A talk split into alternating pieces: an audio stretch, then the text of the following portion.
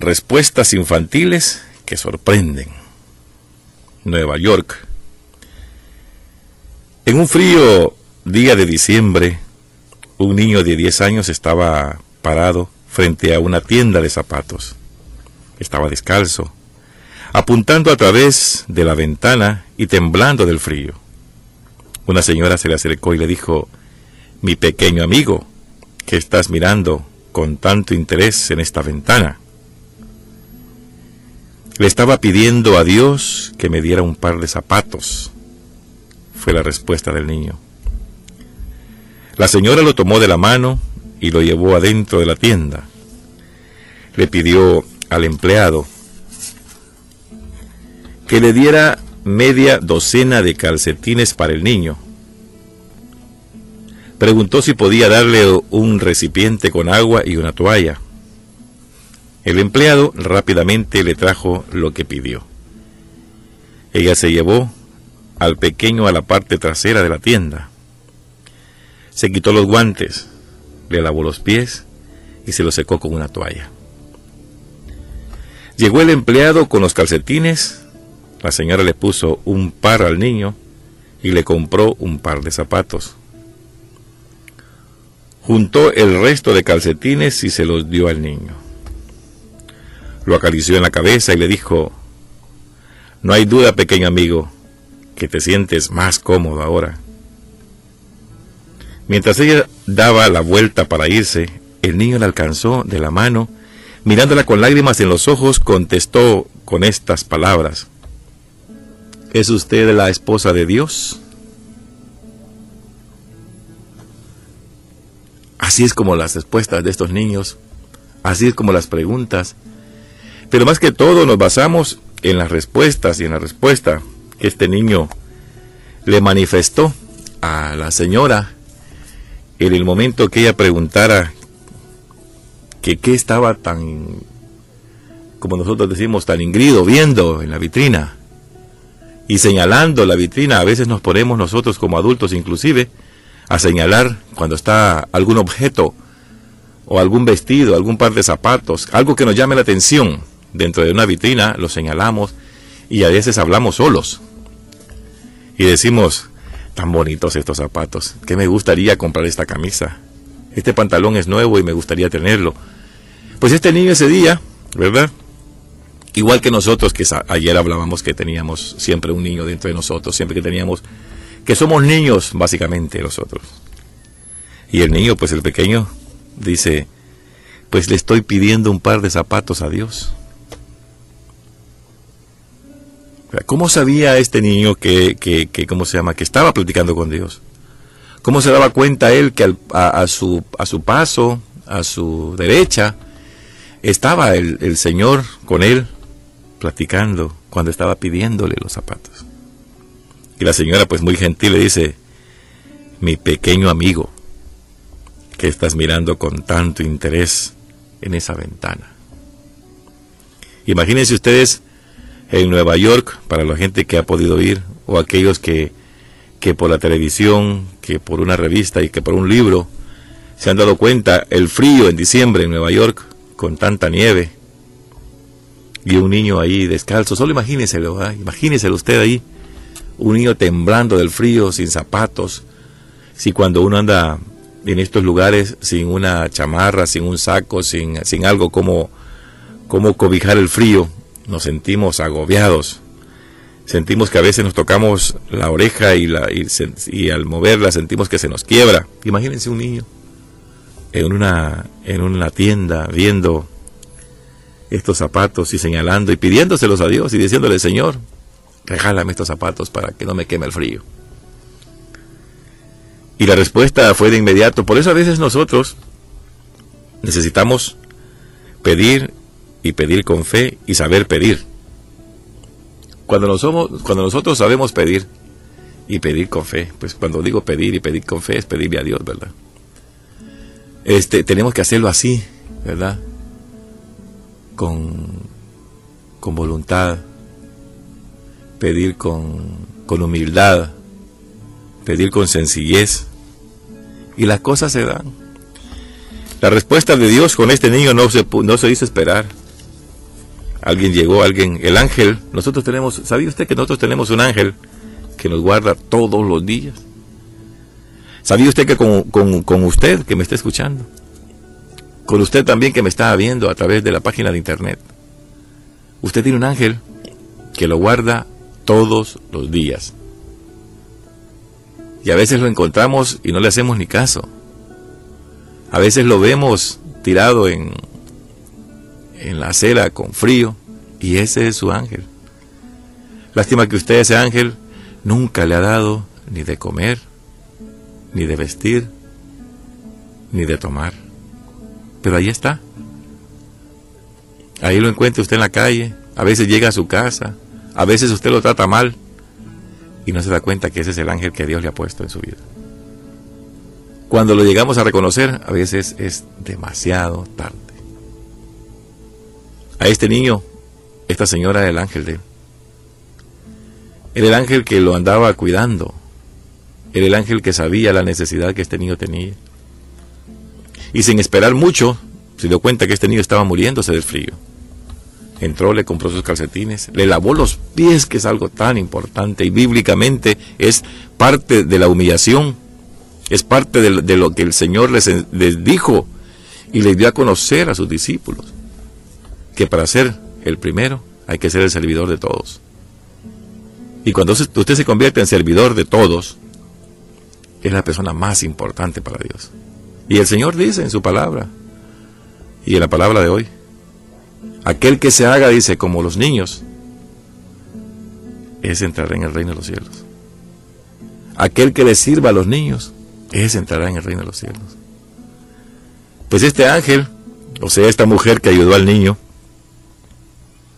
también es el ángel que va y que está en el cielo. Y son los únicos que le ven el rostro a Dios. ¿Sabía usted eso? Los ángeles son los únicos que le ven el rostro a Dios. Cuando usted ve a su ángel, ayúdelo. Ese ángel necesita de usted. Pues este ángel ayudó al niño. ¿Por qué? Porque son indefensos, no tienen cómo comprar, no tienen nada. Y ese ángel le dio la oportunidad a ese niño de que por lo menos mitigara un poco el frío con sus calcetines y sus zapatos.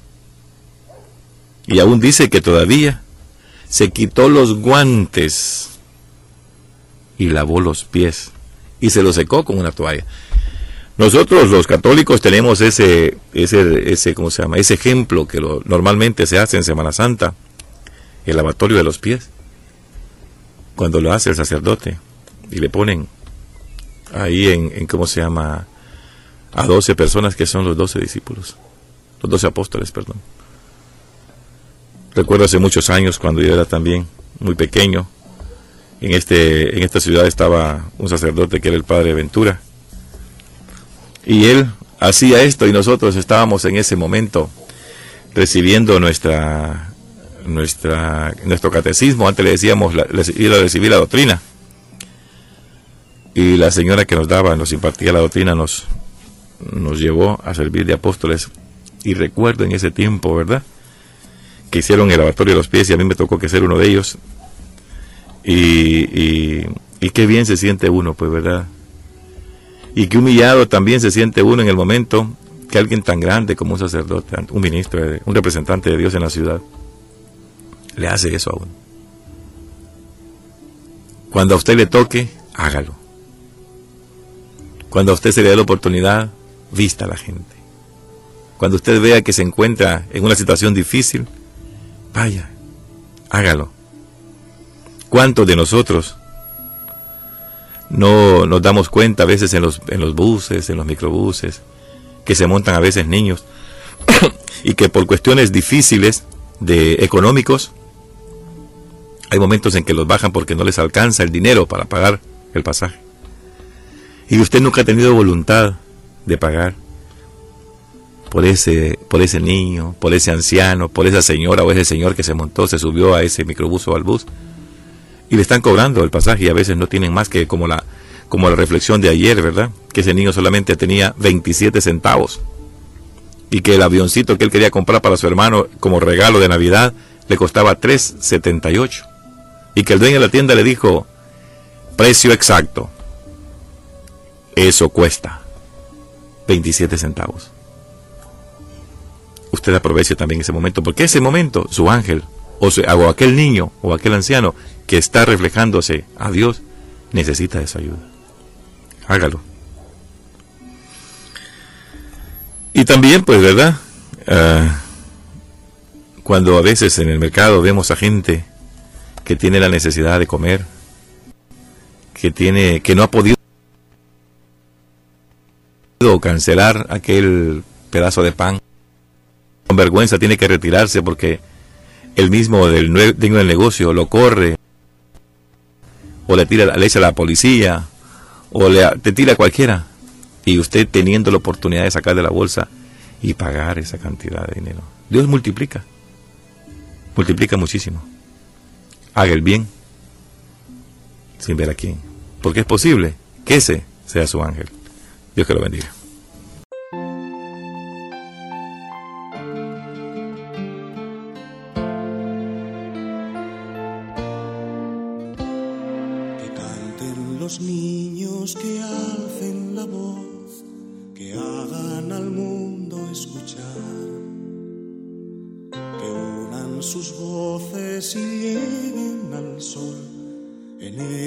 está la verdad.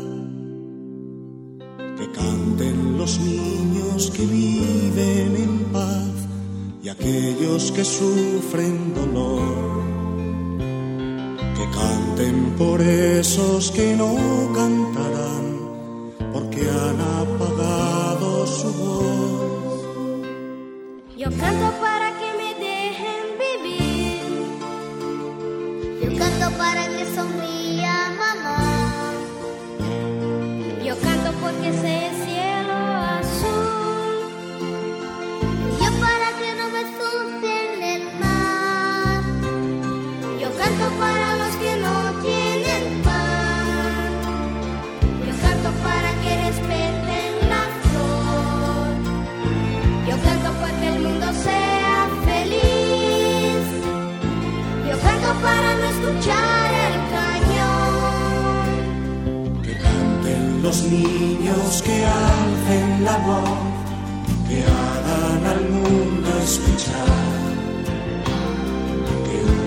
Sus voces lleguen al sol, en ellos está la verdad.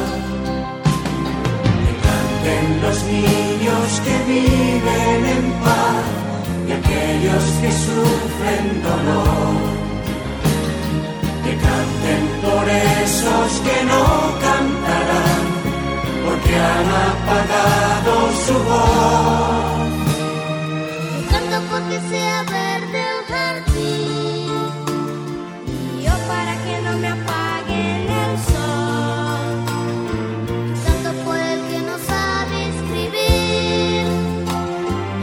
Por el que escribe versos